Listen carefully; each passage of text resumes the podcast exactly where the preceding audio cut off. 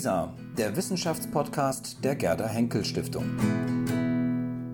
Mit einem Beitrag aus der Berlin-Brandenburgischen Akademie der Wissenschaften.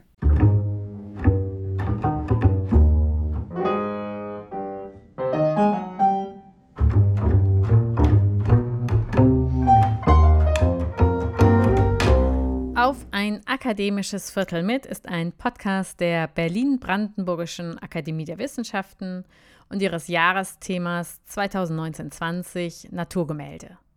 Seitdem unsere Türen aufgrund der Corona-Pandemie geschlossen sind, sprechen wir zweimal in der Woche mit unseren Akademiemitgliedern, stets von Homeoffice zu Homeoffice.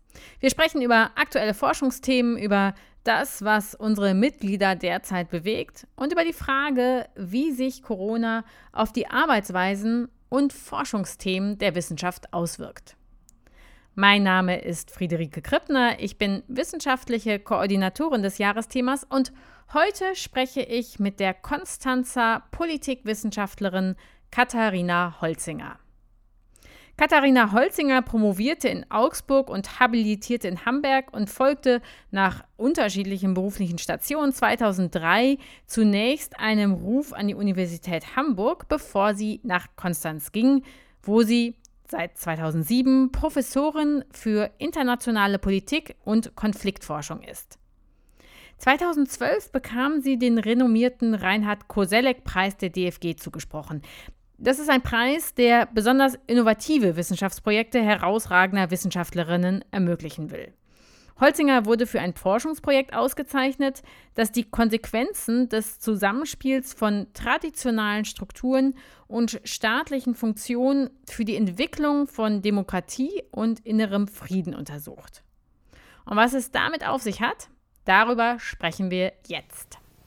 Ich bin jetzt verbunden mit Katharina Holzinger, die in Konstanz sitzt. Einen wunderschönen guten Morgen wünsche ich Ihnen. Guten Morgen. Frau Holzinger, wir beginnen diesen Podcast immer mit der gleichen Frage, die den meisten Wissenschaftlerinnen und Wissenschaftlern auch Spaß macht, nämlich die Frage, woran forschen Sie derzeit?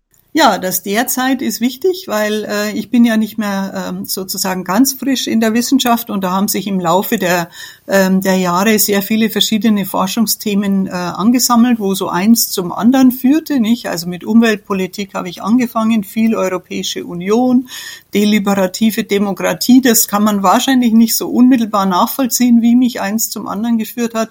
Aber jedenfalls in der letzten Zeit habe ich äh, dadurch, dass ich an der Universität Konstanz eine Professur für internationale Politik und Konfliktforschung habe, mich stark mit inneren Konflikten eben nicht nur in westlichen Gesellschaften, wo die meistens friedlich ablaufen, befasst, sondern eben auch mit gewalthaften inneren Konflikten und Bürgerkriegen. Äh, und auf diesem Weg bin ich eigentlich zu meinem Thema gekommen, das mich jetzt so die letzten sieben Jahre beschäftigt hat und äh, mich wahrscheinlich auch noch drei, vier weitere Jahre beschäftigen wird traditionale politische Institutionen und indigene Gemeinschaften. Das ist also das, was mich umtreibt. Ähm, was ist das überhaupt? In mehr als der Hälfte der Staaten der Welt existieren sogenannte traditionale Herrschaftsstrukturen indigener Gemeinschaften neben den staatlichen Herrschaftsstrukturen. In Europa kennen wir das kaum, aber im Rest der Welt ist das durchaus häufig. Traditionale politische Institutionen sind in der Regel ethnisch basierte althergekommene Formen politischer Organisation, also alte Königstümer, Häuptlingstümer, die in ethnischen Gruppen existieren und zwar parallel zu den staatlichen Strukturen. Das findet sich als Phänomen besonders ausgeprägt im subsaharischen Afrika, aber auch stark in Südasien. Weniger äh, stark, weil einfach kaum noch indigene Bevölkerung existiert, findet sich in Süd- und Nordamerika. Es ist im Prinzip das Phänomen eine Konsequenz der Kolonialisierung. Bestehende politische Strukturen, die die ähm, vorhandenen Bevölkerungen hatten, die wurden im Grunde von den Kolonialmächten überrollt und dann eben überformt mit den Kolonialregimen. Und erst als die Kolonialmächte entweder ganze Kontinente übernahmen, so wie das in Nord- und Südamerika der Fall ist, oder aber das nicht taten, und sich irgendwann zurückzogen in den 1960er Jahren aus Afrika zum Beispiel, ja, dann haben sich moderne Staaten gegründet auf der Basis dieser Kolonialregime. Und äh, diese modernen Staaten existieren weiterhin. Die können eher demokratisch ausfallen, die können eher autokratisch ausfallen, aber sie existieren als moderne staatliche Strukturen, so ähnlich wie wir sie eben auch in Europa entwickelt haben über diese Zeit. Diese Strukturen konnten aber die indigenen äh, Strukturen nie sozusagen oder in vielen Fällen nicht ganz äh, auslöschen. Und so bestehen sie jetzt oft nebeneinander und ähm, das ist in manchen Staaten ist das rechtlich geregelt, dieses Nebeneinander. Also da wird das vom, von der staatlichen Seite her wahrgenommen und es gibt Gesetze dazu, äh, wie das ineinander greift. In anderen Staaten läuft das völlig ungeregelt nebeneinander her. Und äh, ich muss es einfach nochmal betonen, wir haben ungefähr 200 Staaten derzeit auf der Welt und, und in ungefähr 130 Staaten finden wir dieses Phänomen, aber eben kaum in Europa. Sie sagen einerseits, manchmal ist es geregelt, manchmal ist es ungeregelt. Wenn ich mir das ungeregelt vorstelle, wie muss ich mir die Situation vorstellen? Also ist das dann immer konflikthaft? Gehen Staat und traditionales System immer in einen Konflikt miteinander? Oder funktioniert das ganz gut? Hm. Da gibt's eine ganz, ganz hohe Varianz. Ja. Ähm, also ich würde grundsätzlich sagen, es funktioniert dort besser, wo es geregelt ist. Ich habe statistische Informationen weltweit, aber ich habe sozusagen vertiefte Informationen hauptsächlich in Afrika. Und deswegen bringe ich vielleicht auch ein paar Beispiele äh, aus Afrika. Ein relativ bekanntes Beispiel aus Afrika wäre zum Beispiel in Uganda. In Uganda haben wir äh, ein autokratisches politisches System. Wir haben einen Präsidenten, Museveni, der schon ganz, ganz lange im Amt ist, also seit den 90er Jahren, nachdem wir in Uganda auch viele Bürgerkriege und Machtwechsel hatten. Seit Museveni im Amt ist, haben diese traditionalen Strukturen ähm, haben die wieder verfassungsmäßig ein Recht zu existieren. Vorher waren sie mal, waren sie mal verboten. Ähm, jetzt haben sie äh, eben dieses Recht wieder zu existieren. Sie sind aber beschränkt auf sogenannte kulturelle Funktionen. In der Praxis tun die weitaus mehr ausüben als kulturelle Funktionen. Das bekannteste Beispiel aus Uganda ist das Königreich Buganda. Die haben dort einen eigenen König. Das ist um äh, Kampala äh, herum haben wir dieses äh, Land Buganda oder diese Region Buganda, die von den Baganda, so heißt die Bevölkerung dann, hauptsächlich bevölkert ist und der König von diesem Baganda ist der sogenannte Kabaka. Ähm, der hat selber auch seine äh, formalen Strukturen, also der hat ein Parlament, ähm, der hat 40 äh, oder so Ministerien. Allerdings ist es auch sehr autokratisch. Also was eigentlich zählt, ist das Wort des Kabaka. Das ist durchaus manchmal ein Gegenspieler für den Präsidenten Museveni, weil er doch mit 20 Prozent der Bevölkerung äh, auf Wähler Einfluss hat. Und die Bevölkerung ist extrem loyal. Also bis dahin, dass man eben vor dem Kabaka auf die Knie fällt. Das sind wirklich traditionale soziale Strukturen. Das ist ein, ein Beispiel, wo wir eine Struktur noch sehr stark haben, die sich in gewisser Weise in Konkurrenz mit dem Staat befindet.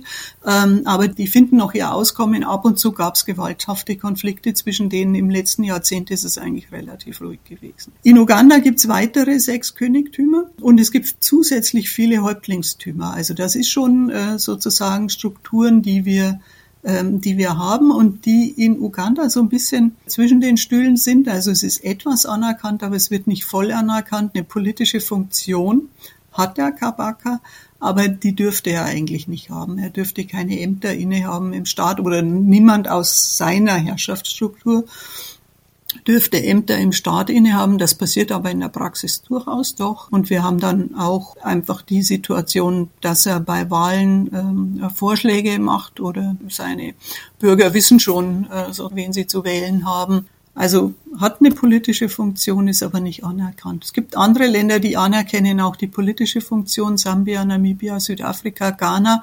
Da läuft das alles wunderbar. Sie haben eben schon gesagt, dass das Wechselspiel von staatlichen Systemen und ähm, unterschiedlichen traditionalen Systemen unheimlich weit verbreitet ist. Weiter verbreitet vielleicht, als wir es hier so aus einer EU-Perspektive wahrnehmen. Ihr Thema ist ja nun Friedens- und Konfliktforschung.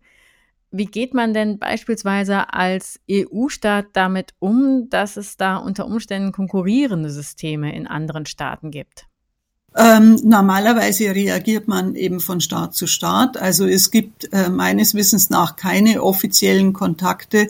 Also es gibt natürlich vielleicht mal inoffizielle Kontakte, aber es gibt keine, ähm, keine offiziellen Kontakte ähm, zwischen, sagen wir mal, dem deutschen Staat und irgendwelchen Häuptlingstümern. Es stimmt aber auch nicht ganz. Also der deutsche Staat hat natürlich Botschaften in den afrikanischen Staaten. Und diese Botschafter on the ground, die kommen natürlich auch in Kontakt, äh, insbesondere wenn dann wieder Wahlen sind zum Beispiel, ja, die kommen in Kontakt mit den lokalen Königen und Häuptlingen und müssen ihren Weg finden, damit, äh, damit auch umzugehen. Also da, da gibt es durchaus, also dass die Häuptlinge mal zu den Botschaftern kommen, wenn sie ein politisches Anliegen haben, dass sie eher versuchen wollen, übers Ausland zu platzieren. Aber es gibt auch formelle Anlässe, wo, wo die dann eben aufeinandertreten und der deutsche Botschafter sich die Frage stellen muss, dass äh, hatte ich mal mit einem besprochen, ich glaube in Sambia, ja, sich die Frage stellen muss, fällt er nun vor dem Häuptling auch auf die Knie, wie es die anderen tun, oder äh, tut er es nicht? Er tut es in der Regel nicht. Aber diese, diese Beziehungen gibt's, aber die spielen, glaube ich, in der hohen Politik nur selten eine Rolle. Wo es zurzeit eine Rolle spielt, das ist diese Diskussion um die Rückgabe von Kulturgütern beziehungsweise um Entschädigung in Namibia bei den äh, Herero. Die Herero sind natürlich eine Gruppe, die ist im Staat zwar sehr indirekt eben auch über die Traditional Leaders repräsentiert, die sind aber jetzt sehr aktiv und da spielen auch deren traditionelle Führer ähm, eine Rolle. Aber das ist natürlich nicht gleichzusetzen mit dem Staat Namibia und da gibt's genau eben zwischen den Herero als Ethnie, die vertreten werden durch ihre traditionellen Führer, äh, und dem namibischen Staat und Deutschland dann wiederum ein Konflikt um, um diese Entschädigungen. Das ist so ein Fall, wo durchaus ein europäischer Staat sich um die Häuptlinge da unten kümmern muss. Und das ist natürlich dann oft auch bei solchen gewalthaften Konflikten der Fall. Wir finden aber nicht unbedingt, dass die Häuptlinge bei gewalthaften Konflikten eine große Rolle spielen. Wir haben aber nicht 50 afrikanische Staaten untersuchen können im Detail, dort wo wir Konflikte haben. Das heißt, bei den Ländern, in denen wir versucht haben, was zu finden, haben wir nichts gefunden oder wenig Beteiligung traditioneller Führer. Also wenn es diese bewaffneten Konflikte ethnischer Gruppen gibt, dann sind das doch oft Milizen und Warlords, äh, die nicht identisch sind mit den traditionalen. Wenn Sie sagen, Sie konnten nicht alle untersuchen, das leuchtet sofort ein. Wie gehen Sie denn eigentlich vor? Arbeiten Sie quantitativ, arbeiten Sie qualitativ, arbeiten Sie vergleichend, arbeiten Sie beispielhaft? Ähm, also äh, alles alles miteinander. Ich habe in ähm, verschiedene verschiedene Fragen, also entweder zu Konflikt oder das demokratische Miteinander dieser Strukturen oder eben auch so ein bisschen die Frage, welche Rolle spielen zum Beispiel die Traditionalen für die ökonomische Entwicklung noch auf dem Land, ja, weil sie eben in der Landvergabe sehr bedeutend sind. Ähm, zu solchen Fragen, also ich glaube in, äh, in sechs afrikanischen Ländern haben wir qualitative Studien gemacht. Das heißt also, wir haben Interviewstudien gemacht. Wir haben dann eben Vertreter der staatlichen Seite, aber eben auch Chiefs interviewt und haben eben dann versucht, diese Konfliktfrage stärker nachzuvollziehen, geguckt, wo gibt's Konflikte, zwischen den ethnischen Gruppen, zwischen einer solchen traditionalen Struktur und dem Staat, aber auch innerhalb der traditionalen Strukturen. Das sind ja auch Strukturen, die nicht notwendig konfliktfrei sind. Also das haben wir, haben wir gemacht oder eben die, ähm, die Entwicklungsfragestellung. Und da haben wir aber mit sechs Ländern, ähm, da können Sie eben keine großen Schlussfolgerungen ziehen. Sie können nur einfach sagen, in diesen Ländern haben wir A, B und C gefunden und anderes haben wir nicht gefunden. Aber auf der statistischen Ebene haben wir eine, eine weltweite äh, Erhebung gemacht, wo gibt es überhaupt noch traditionelle Strukturen und in, zu welchem Prozentsatz ungefähr ist die Bevölkerung traditional organisiert. Für subsaharische Afrika würde gelten, dass ungefähr 70 Prozent der Bevölkerung noch irgendwie in diesen traditionalen Strukturen leben. Für den weltweiten Durchschnitt haben wir 30 Prozent. Also das ist äh, durchaus noch, äh, noch erheblich. Vielleicht als letzte Frage dazu. Im Moment beschäftigt uns ja global tatsächlich auch die Corona-Pandemie. Hat das im Moment Auswirkungen auf Ihre Forschung oder sind die Forschung abgeschlossen? Und daran anknüpfende Fragen, können Sie einen Blick wagen, was das mit Afrika machen könnte oder mit afrikanischen Staaten vor Ort, auch gerade vor diesem Wechselspiel von verschiedenen Verantwortlichkeiten? Diese Forschungen, über die ich gerade gesprochen habe, die sind feldforschungsmäßig abgeschlossen in Afrika. Äh, wir haben derzeit noch ein neues Projekt, das wir anfangen zu einer der eigentlich der einzigen indigenen Gemeinschaft, die wir in Europa haben, die noch sehr traditionell lebt. Das sind die Sami. In Norwegen, Schweden, Finnland und Russland leben die. Also das frühere Lappland, was man aber heute nicht mehr so bezeichnet. Und da haben wir jetzt tatsächlich eine Feldforschungsreise vorgehabt. Äh, Ende März wären wir losgefahren zu sechst. Ja, und äh, durch Norwegen äh, und Schweden mit vielen Gesprächspartnern. Und das mussten wir halt absagen. Ähm, wir hoffen, dass wir das äh, im Herbst noch nachholen können oder vielleicht im nächsten Jahr. Was Afrika äh, betrifft, habe ich eine junge Kollegin auch bei uns am Fachbereich, die jetzt nicht zu den traditionalen Strukturen forscht, sondern zu der Frage, was machen eigentlich Parlamente in Autokratien in Afrika. Sie hat das sieben Länder im Blick und wollte eben ähm, äh, Interviews mit Parlamentariern machen. Zum Teil sind die auch schon gemacht. Für dieses Jahr waren zwei Länder vorgesehen, wo es Wahlen gibt. Das muss im Zusammenhang mit Wahlen stehen, diese Untersuchung.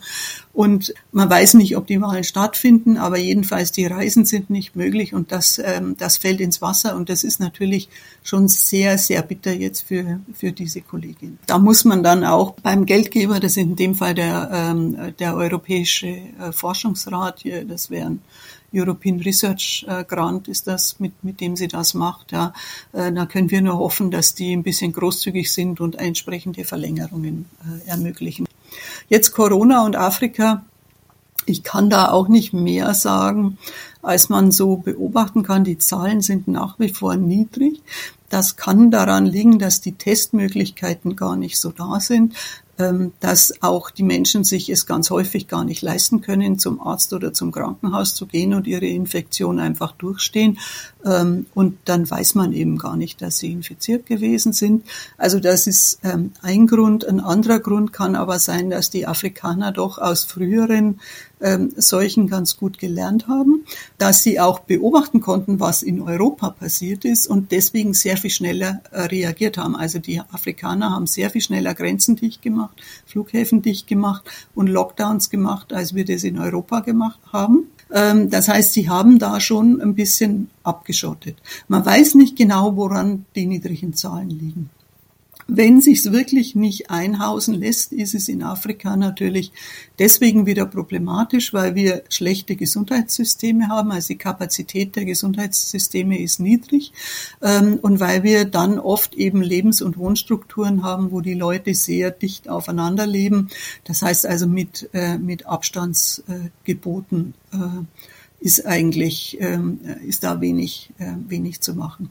Es wird die Zeit zeigen, ob da noch vieles folgt. Im Moment sieht es eigentlich trotzdem ganz gut aus. Also Tests und Infektionsraten ist das eine, aber man hat eben bisher auch noch keine äh, großen ähm, Todesfälle oder eben sowas wie einen deutlichen Anstieg bei den, bei den Sterbefällen. Das kann man natürlich nicht, wie soll ich sagen, unmittelbar messen, solange es eben nicht gut von der, von der Klinik her dokumentiert ist. Okay, der ist jetzt gestorben wegen oder mit Corona, äh, sondern die sterben einfach irgendwo auf den Dörfern. Aber es gibt wenig Hinweise noch drauf, ähm, dass es da zu höheren äh, Zahlen von Todesfällen kommt. Also vielleicht haben die Afrikaner diesmal äh, äh, doch Glück. Also ich schwanke immer so in meiner Einschätzung. Es wäre in jedem Fall zu wünschen. Frau Holzinger, ähm, eine Viertelstunde ist schnell vorbei. Ich hätte gerne noch mit Ihnen weitergesprochen. Vielleicht gibt es in der Akademie bei anderer äh, Gelegenheit mal die Chance dazu. Jetzt danke ich Ihnen sehr herzlich für das Gespräch. Ja, ich bedanke mich auch. Ich habe das sehr gerne gemacht und ich wünsche Ihnen noch einen schönen äh, Sonnentag in Berlin, so wie wir das heute auch hier in Konstanz haben. Das war ein akademisches Viertel mit Katharina Holzinger. Am nächsten Dienstag geht es weiter. Dann spreche ich mit dem deutsch-französischen Historiker Etienne François unter anderem über Corona aus historischer Perspektive. Ich freue mich, wenn Sie auch dann wieder einschalten und ich wünsche Ihnen, bleiben Sie gesund.